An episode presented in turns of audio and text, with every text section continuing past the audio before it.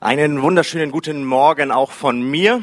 Ich begrüße euch ganz herzlich hier bei uns im Gottesdienst und natürlich auch unsere Gäste am Livestream, die die Predigt jetzt mitverfolgen können. Ähm, wir sind mitten in einer Predigtreihe und diese Predigtreihe heißt, ist da jemand?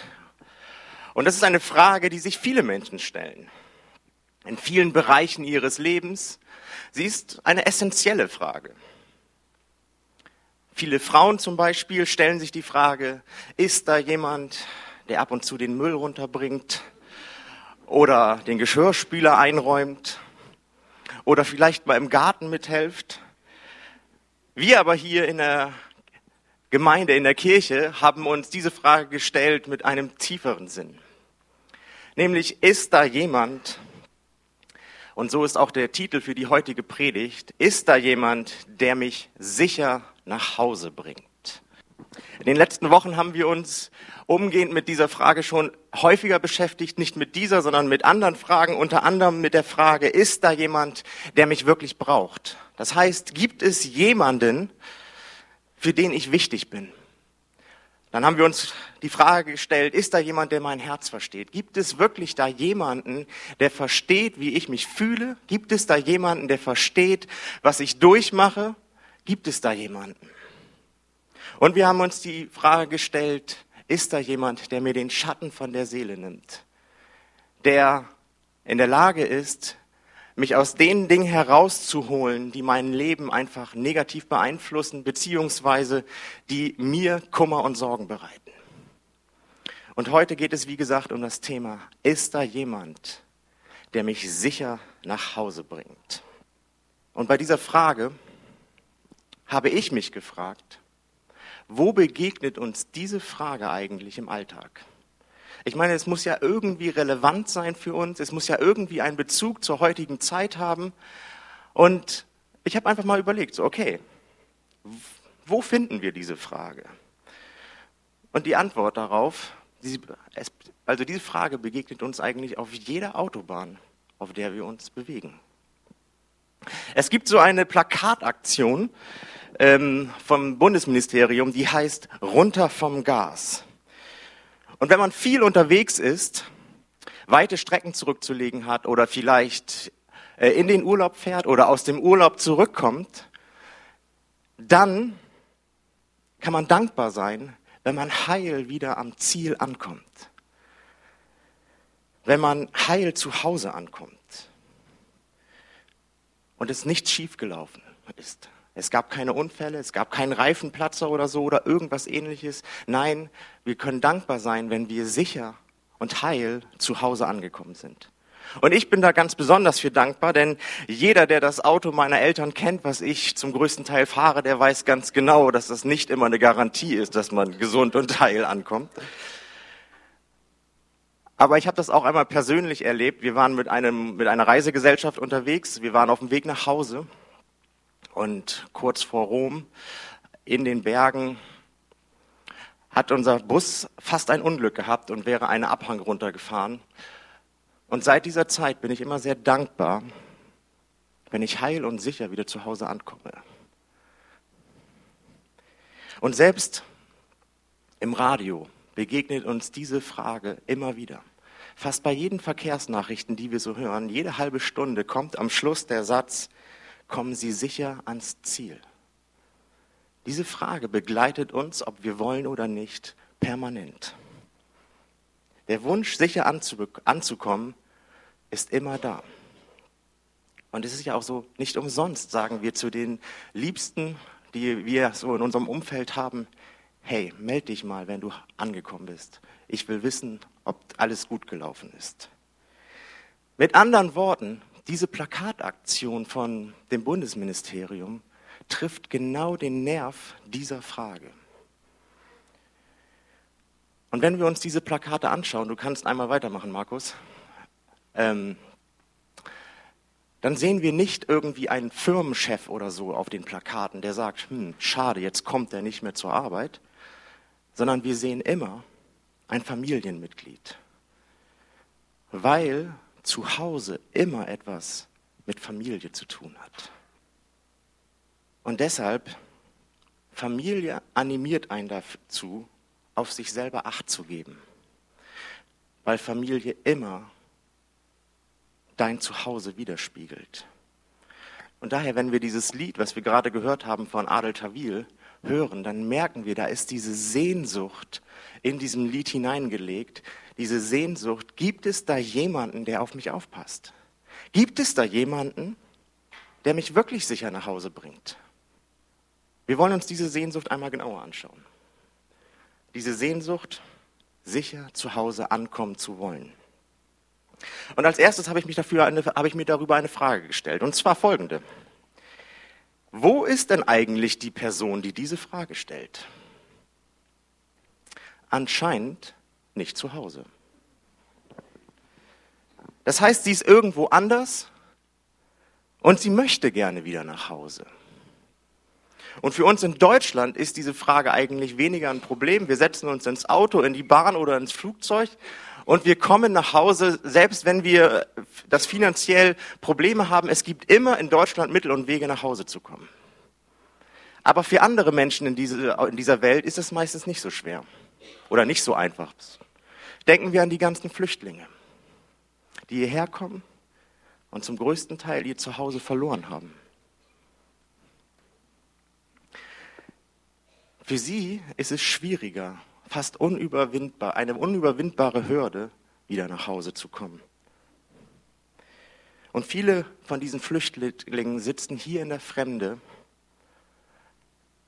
und ihr Leben hier verläuft nicht immer so toll, wie sich das einige denken. Und sie sehen sich nach ihrer Heimat, nach ihrem Zuhause, was in einigen Gebieten dieser Welt aber leider schon nicht mehr da ist.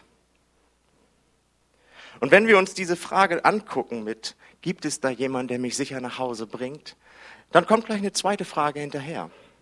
Und zwar, in welchem Zustand ist eigentlich diese Person, die diese Frage stellt? Offenbar ist sie selber nicht in der Lage, nach Hause zu kommen. Und vielleicht kennen das die einen oder anderen von euch auch. Keine Ahnung, ihr habt heftig gefeiert und dann Habt ihr auch ein, zwei, drei, vier, fünf zu viel getrunken? Und dann kommt ein Freund oder ein Bekannter und sagt, hey, ich glaube, es ist gut, wenn ich dich jetzt mal nach Hause bringe. Kennt ihr nicht, ja? Oder du bist irgendwo und du hast dich hoffnungslos verlaufen. Du bist vielleicht spazieren gegangen, irgendwo durch die Wälder, durch die Wiesen und irgendwann bist du an einem Punkt und du weißt einfach nicht mehr, welches jetzt der richtige Weg zurück ist. Du stehst da und du guckst dich um, du erkennst nichts wieder und du weißt nicht, wie es jetzt weitergehen soll. Und da wünscht man sich eine Person, die dann einfach da ist, der man auch vertrauen kann, die einem sagt, hey, das ist der Weg, den du gehen sollst. Okay, gucken wir uns das Ganze mal in der Bibel an. Wir springen einmal in die Bibel und zwar gleich an den Anfang der Bibel.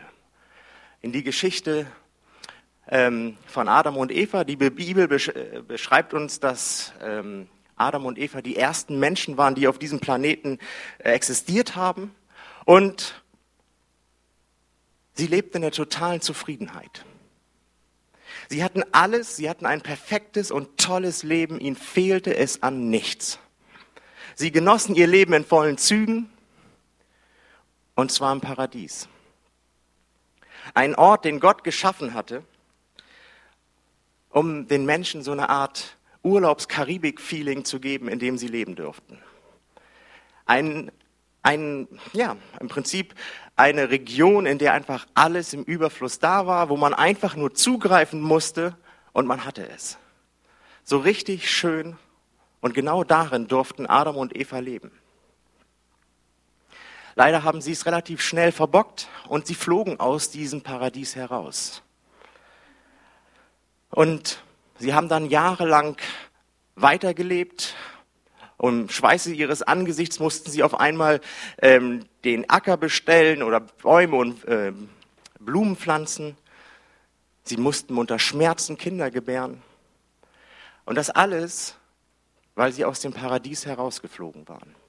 Und wenn man Adam eine Frage gestellt hätte, wenn wir zurückreisen könnten in der Zeit und zu, da zu Adam direkt hingehen und fragen, hey Adam, du bist jetzt schon so viele Jahre aus dem Paradies raus, so viele Jahrzehnte, du hast dich jetzt ja hier schon richtig gut eingelebt, sag mal, wo ist hier dein Zuhause? Ich bin mir ziemlich sicher, dass Adam geantwortet hätte, mein Zuhause ist das Paradies. Mein Zuhause ist da, wo ich eigentlich rausgeflogen bin. Es ist der Ort, wo ich eigentlich hingehöre und wo ich jetzt nicht mehr zurück kann. Okay, Adam, wenn das dein Zuhause ist, aber was hat denn bitte schön das Paradies so besonders gemacht? War es die ausgiebige ähm, Freikörperkultur, die man dort leben konnte? Oder dass man Löwen gefahrlos streicheln konnte, ohne dass, man irgend, dass einem irgendwas passierte? Oder war es das Easy Living, der, der einfache Lebensstil, der das besonders gemacht hat, was es zu deinem Zuhause gemacht hat. Ich glaube, dass der Grund, warum Adam geantwortet hat, das Paradies ist sein Zuhause ist, weil er mit Gott persönlich dort im Garten zugegen war. Wir lesen in der Bibel davon, dass Gott im Garten Eden, im Paradies also, zugegen war. Er war nicht irgendwo in den Wolken, in den, im, im Himmel oder so oder hinter den sieben Bergen. Nein, er war direkt vor Ort und er lebte mit Adam und Eva zusammen. Und sie konnten abends durch den Garten zusammengehen, sie konnten sich treffen und sie konnten sich unterhalten. Und das hat etwas, ist etwas ganz Besonderes für Adam gewesen. Etwas, was er jetzt vermisste. Und wenn du einmal erlebt hast, was es mit dir macht, wenn Gottes Gegenwart mit deiner Präsenz zusammentreffen, das heißt, wenn du einfach mit Gott zusammen bist, und zwar nicht einfach nur so, ja, irgendwie, ich bete dahin, sondern wenn du einmal erlebt hast, dass Gott wirklich bei dir ist, dann möchtest du nichts anderes mehr auf diesem Planeten haben. Wir springen in der Geschichte vorwärts. Und zwar in die Zeiten Jesu. Jesus, ähm, der Sohn Gottes, der auf diese Welt geschickt worden ist, um den Menschen der damaligen Zeit zu zeigen, hey, es gibt wieder einen Weg zurück zu Gott. Das, was im Paradies geschehen ist, ist nicht endgültig. Es gibt wieder einen Weg. Und dieser Jesus, der erzählt ein Gleichnis. Und dieses Gleichnis möchte ich euch einmal erzählen. Und zwar das Gleichnis, das kennen vielleicht einige von euch, das ist das Gleichnis vom verlorenen Sohn. Und da heißt es folgendes. Jesus erzählte ihnen, da war ein sehr reicher Vater und er hatte einen Sohn. Und obwohl dieser Sohn alles im Überfluss hatte, sagte er zu seinem Vater, Vater, zahl mir das Erbe aus, was mir zusteht.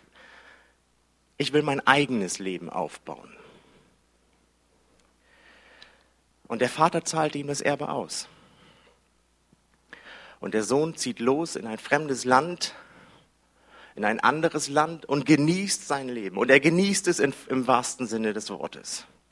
Er verprasst sein Geld, schmeißt Partys mit jeder Menge Alkohol, mit jeder Menge äh, Freunden und mit Sex. Und für die einen, die das vielleicht kennen, das muss ungefähr so gewesen sein wie bei Spring Break in den USA. Das ist eine riesige Studentenparty, die über eine Woche geht, wo ähm, so exzessiv mit Sex, Alkohol und Drogen gehandelt wird, dass sie einfach weltweit schon legendär ist. Ich weiß nicht, ob man daran teilnehmen muss, aber sie ist auf jeden Fall richtig exzessiv. Und so ungefähr muss es gewesen sein mit, mit diesem Sohn. Der hatte das Geld und er hatte alles, was er brauchte. Und er schmiss solche Partys am laufenden Band. Und irgendwann war das Geld von dem Sohn aufgebraucht. Und seine sogenannten Freunde, die er vorher noch gehabt hat, waren auf einmal alle weg. Sie verpieselten sich. Und der Sohn war alleine er hatte kein Geld mehr, er hatte kein Essen mehr und er hatte auch keine Wohnung mehr. Um nicht zu sterben, heuerte er als Schweinehüter an. Und er passte auf ein paar Schweine auf, um wenigstens ein bisschen Geld zu verdienen. Aber das Geld, was er verdiente, reichte nicht aus, um seinen Hunger zu stillen. Er hatte immer noch Hunger. Er, ja, er wollte was zu essen haben.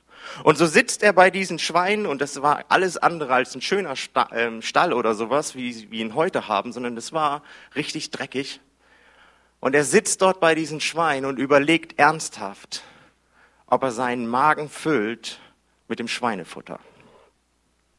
Und in diesem Moment erinnert er sich. Früher bei meinem Vater zu Hause habe ich alles, was ich hatte ich alles, was ich brauchte. Jetzt habe ich nichts mehr. Und wir lesen in Lukas 15 ab Vers 17. Jetzt kam er zur Besinnung. Alle Tage, Tageslöhner meines Vaters haben mehr als genug zu essen, sagte er sich. Aber ich komme hier vor Hunger um. Ich will mich aufraffen und zu meinem Vater gehen. Dann werde ich ihm sagen, Vater, ich habe mich versündigt gegen den Himmel und auch gegen dich ich bin es nicht wert, dein Sohn genannt zu werden. Mach mich doch zu einem deiner Sklaven. Und so machte er sich auf den Weg, getrieben vom Hunger, beladen mit Angst, Vorwürfen gegen sich selbst und Scham. Er hatte gegen seinen Vater rebelliert. Und nicht nur das. Als er zu seinem Vater sagte, zahl mir mein Erbe aus, hat er im Prinzip nichts anderes gesagt als, ich brauche dich nicht, ich wünschte, du wärst tot. Denn auch in der damaligen Kultur war es so, dass ein Erbe erst ausgezahlt worden ist, wenn der Vater gestorben war. Aber dieser Vater lebte noch.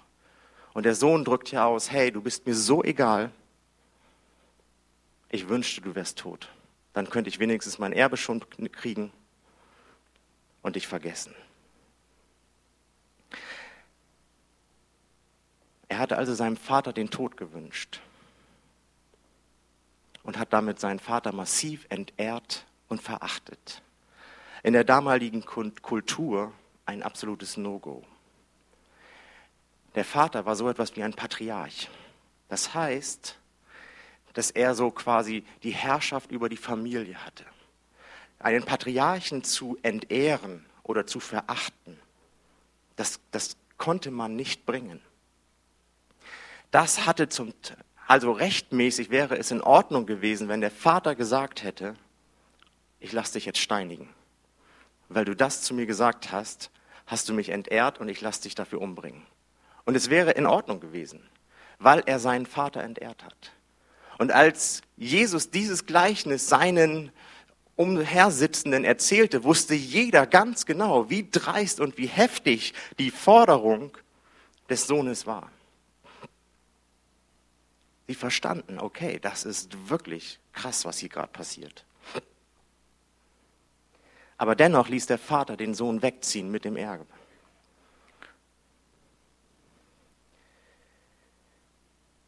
Und nun ist er müde und kaputt und hungernd auf dem Weg zurück zum Vater. Das, was, der, was den Sohn nun erwartete, wenn er zu Hause ankommt, mit gut Glück, besinnt sich der Vater nicht nochmal dazu und lässt ihn vielleicht doch noch steinigen, sondern macht ihn tatsächlich zu einem seiner Sklaven. Und das, was ihn dann erwartet, wäre auch nicht schöner gewesen. Er hätte zwar genügend zu essen gehabt, er hätte ein Bett gehabt, er hätte auch mit Sicherheit ein Dach über dem Kopf gehabt, aber für den Rest seines Lebens hätte er keine eigenen Entscheidungen mehr getroffen. Kein eigensinniges Leben mehr, kein Feiern, kein, kein schönes Leben. Das war das, was ihn erwartete. Aber es war immer noch besser, als bei den Schweinen zu sitzen und zu hungern. Er würde nie wieder ein gutes Leben haben. Und es war ja auch rechtens, dass es so gekommen ist. Aber jetzt passt mal auf, wie die Geschichte weitergeht. Lukas 15 ab Vers 20. Und er war noch weit entfernt, als der Vater ihn kommen sah. Das bewegte sein Herz. Er lief seinem Sohn entgegen, fiel ihm um den Hals und küsste ihn. Vater, sagte der Sohn, ich habe mich gegen den Himmel versündigt und auch gegen dich. Ich bin es nicht mehr wert, dein Sohn genannt zu werden. Doch der Vater befahl seinen Dienern, bringt schnell das beste Gewand heraus und zieht es ihm an, steckt ihm einen Ring an, an den Finger und bringt ihm ein paar Sandalen. Holt das Mastkalb und schlachtet es. Wir wollen ein Fest feiern und uns freuen, denn mein Sohn hier war tot und ist ins Leben zurückgekehrt. Er war verloren und ist wiedergefunden worden. Dann begannen sie zu feiern. Der Vater läuft dem Sohn entgegen. Er sieht ihn von weitem kommen. Und er läuft die ganze Strecke auf seinen Sohn zu. Das, was normalerweise, also normalerweise ist so ein Patriarch würde niemals laufen. Er würde niemals rennen, weil das ein, so eine Art Entehrung seiner Persönlichkeit darstellen würde. Aber das interessiert den Vater in diesem Fall gar nicht. Er setzt den Sprint und fängt an, auf seinen Sohn zuzulaufen. Er fängt an, ihm um den Hals zu fallen und küsst seinen dreckigen Sohn, der wahrscheinlich immer noch nach Schwein stinkt. Und es war ihm völlig egal. Er stellt die Ehre seines Sohnes vollständig wieder her. Und er hört dabei nicht mal den zu, was der Sohn sagt. Der Sohn redet, aber den Vater interessiert es nicht mal. Der Vater sagt einfach nur zu seinen Dienern, hey, bringt mir das beste Gewand für ihn, steckt ihn den Siegelring der Familie wieder an.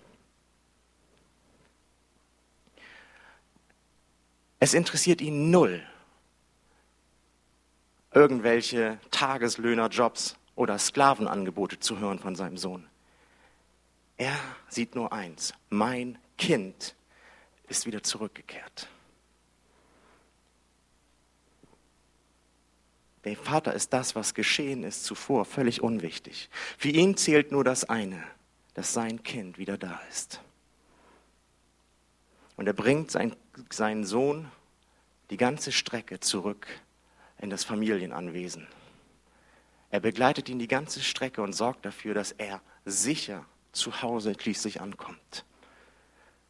Und er gibt seinem Kind die Sicherheit zurück, Ehre, Essen und Trinken im Überfluss. Jesus erzählte dieses Gleichnis und jeder hatte verstanden, was er sagen wollte. Und dann sagte er, so wie der Vater in diesem Gleichnis, so ist der Vater im Himmel. Und ihr seid der verlorene Sohn. Es gibt ein Zuhause für dich und für mich. Auf die Frage, ist da jemand? Gibt es ein Zuhause für mich? Gibt es eine Antwort und die lautet, ja, es gibt ein Zuhause für dich. Auf die Frage, gibt es jemand, der mich sicher nach Hause bringt, gibt es eine eindeutige Antwort für dich. Und nämlich, ja, es gibt da jemanden, der dich nach Hause bringt, und zwar sicher. Und das ist Jesus Christus selbst. Jesus ist nicht als Mensch auf diese Welt gekommen, um nur zu erzählen, dass es da einen Weg gibt, sondern Jesus Christus ist auf diese Welt gekommen, um dir zu sagen, es gibt einen Weg, aber ich werde diesen Weg für dich frei machen und ich werde den Weg mit dir gehen. Ich sorge dafür, dass du sicher und heil zu Hause ankommst. Und er sagt dir heute Morgen zu, ich sorge dafür, dass du zu 100 Prozent absolute Gewissheit zu Hause ankommen wirst. Beim Vater. Um das zu tun, hat er aus Liebe zu dir, nämlich all deine Fehltritte, all das, was schiefgelaufen ist in deinem Leben, all das, was daneben lief, all dein Scham und all deine Schande, nahm Jesus Christus auf sich. Er trug es für dich und er beseitigte das Ganze. Und er sagte, und jetzt setze ich noch einen drauf. Ich sorge dafür, dass du sicher bei dem Vater im Himmel ankommen wirst. Der Weg ist für dich wieder frei.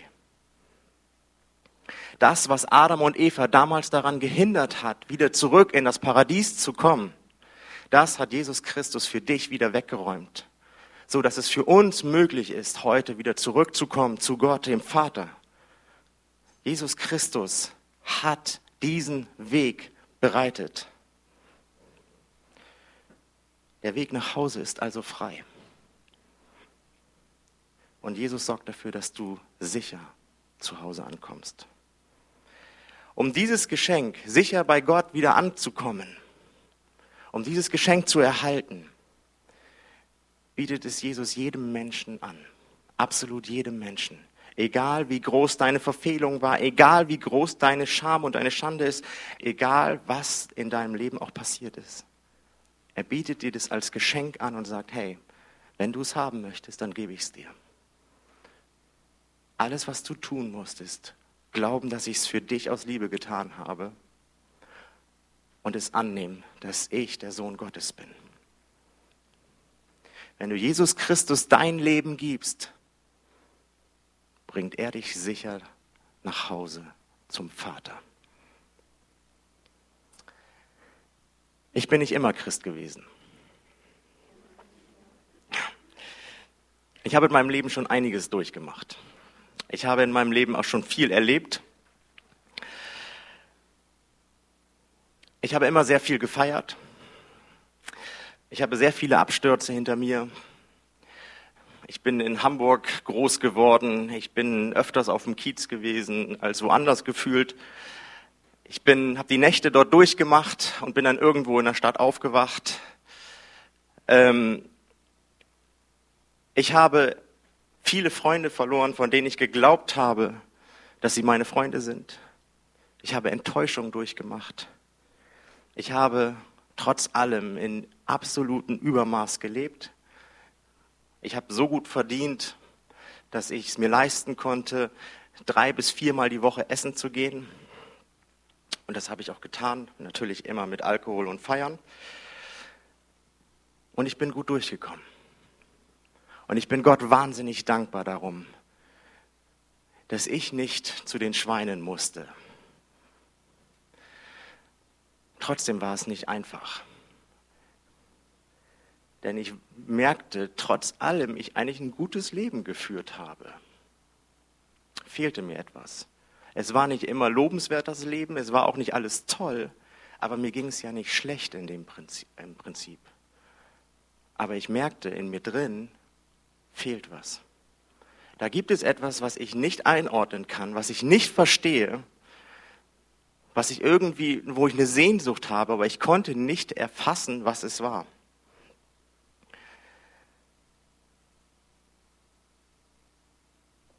Ich habe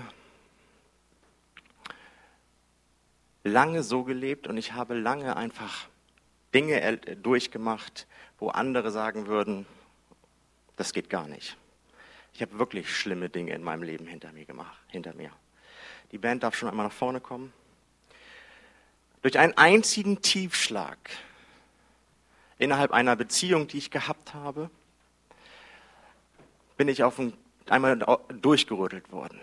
Dieser Tiefschlag war für mich so heftig emotional, dass ich letzten Endes an den Punkt gekommen bin, wo ich, bevor diese Predigtreihe überhaupt existiert hat und geschrieben worden ist, die Frage gestellt habe, Gott, bist du da? Ist da jemand? Und ich habe diese Frage für mich ganz persönlich gestellt. Ich wusste nicht mal, ob ich eine Antwort kriege, weil ich ja nicht mal wusste, ob Gott existiert.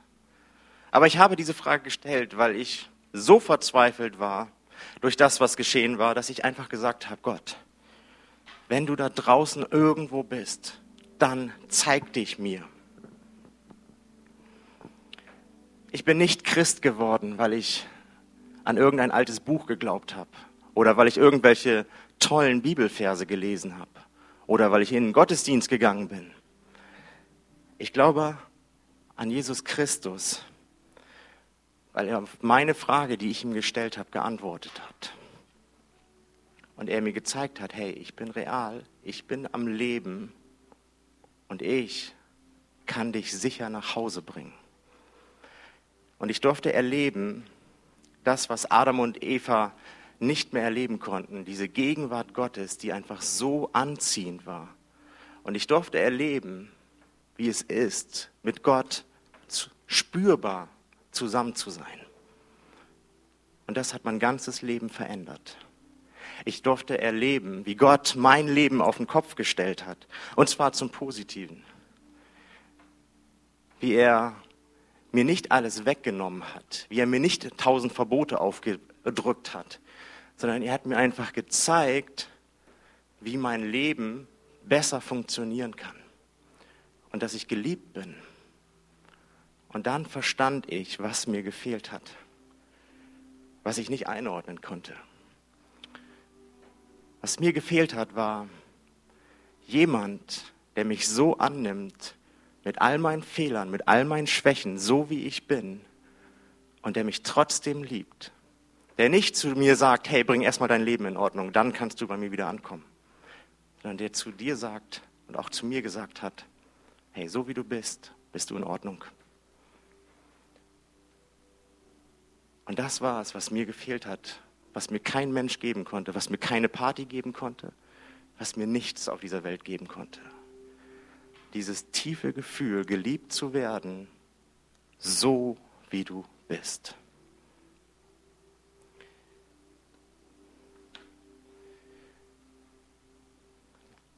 Ich habe erkannt, dass es da jemanden gibt, der mich wirklich sicher nach Hause bringen kann, und der nicht einfach eine Einbildung ist, der nicht einfach nur ein Hirngespinst der Kirche ist, sondern der für mich sich als realer Gott bewiesen hat.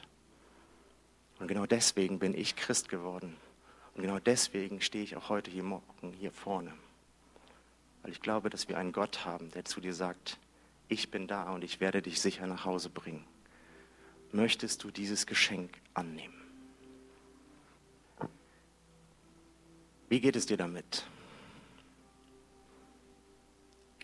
Ich weiß nicht, ob du hier heute Morgen sitzt und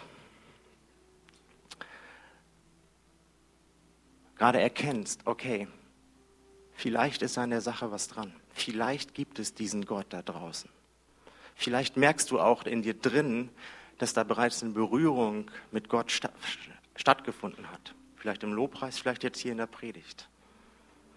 Ich möchte dich einladen und dich herausfordern, Gott eine Antwort zu geben. Und zwar auf die Frage, Gott, wenn du existierst, dann zeig dich mir. Ich möchte, dass ihr diese Frage ihm stellt und ich glaube, dass Gott dabei ist, diese Frage zu beantworten.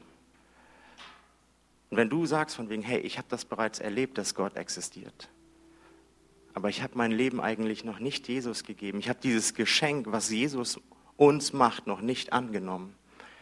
Dann lade ich dich jetzt ein, mit uns gemeinsam ein Gebet zu sprechen und aus der freien und vollen Entscheidung deines Herzens Jesus dein Leben zu geben. Was ich dir versprechen kann, ist Folgendes. Du wirst erleben, wie ein Gott dich mit Liebe überschüttet und dein Leben verändert. Nicht zum Negativen, sondern absolut zum Positiven. Und wie du erlebst, wie trotz vielleicht manchmal schwierigen Momenten im Leben trotzdem dein Leben im Überfluss ist. Lass uns zusammen dieses Gebet einfach sprechen. Wenn du das Gebet sprechen möchtest, sprich es einfach mit. Himmlischer Vater, ich danke dir ich danke dir, dass du deinen Sohn gegeben hast, der für mich den Weg freigemacht hat, dass ich jetzt wieder zu dir zurückkommen kann. Und ich gebe dir mein Leben, Jesus. Bring mich sicher nach Hause. Danke dafür. Amen.